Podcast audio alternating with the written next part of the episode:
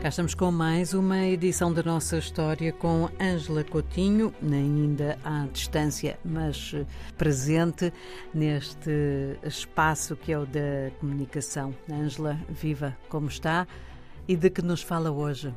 Olá, Ana Paula, estou bem. Olha, hoje nós vamos continuar a falar desses movimentos culturais que revolucionaram, que mudaram profundamente uh, as sociedades africanas e vamos falar de um tema sobre o qual não nos temos debruçado, normalmente falamos de literatura, não é? Mas vamos falar de dança, bailado, e vamos falar do que foi considerado primeiro balé africano ou companhia de bailado em África, que curiosamente foi criada em Paris. em Paris, ainda justamente no período colonial, daí ter sido fundada na metrópole, na então metrópole do Império Francês, Uh, e foi em 1952, em novembro, que uh, houve a primeira atuação do chamado ballet, no plural, com S no fim, africano, e que curiosamente surgiu a partir da poesia. Há um promotor que era um poeta e tornou-se coreógrafo, Fodeba Keita, originário da Guiné-Conakry, uh, que quis encenar a poesia, nós já falámos aqui dos griots, não é? Uhum. A poesia, os textos orais, até sobre história da África, nas sociedades da África Ocidental, uh, muitas vezes são com poesia improvisada, e depois essa poesia também traz música, não é?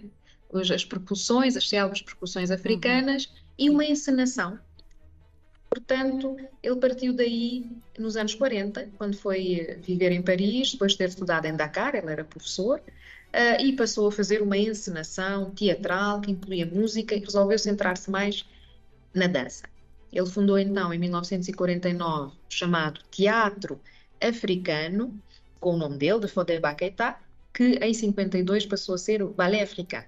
Tem uma história curiosa, porque na verdade esta companhia fez digressões pelas então colónias francesas da África Ocidental durante a década uh, de 50, apresentou-se em diversos outros países e depois, em 58, com a independência da Guiné-Conakry, passou a chamar-se República da Guiné, o presidente Hamed Sékou Touré convidou Fodeba Keita e o Ballet Africain a instalar-se em Conakry e a tornar-se o Ballet Nacional. Ah, bom.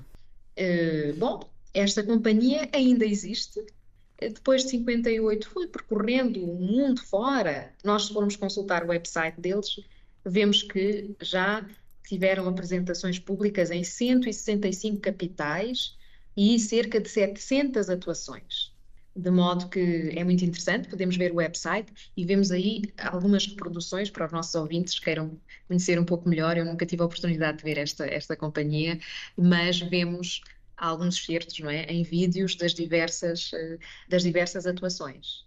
Podem ir ver em www.lesballetafricains.org. Portanto, L-E-S, B-A, dois L's, E-T-S, A-F-R-I-C-A-I-N-S.org. Está tudo em francês, porque eles continuam a estar sediados na, na Guiné-Conakry, que é um país francófono.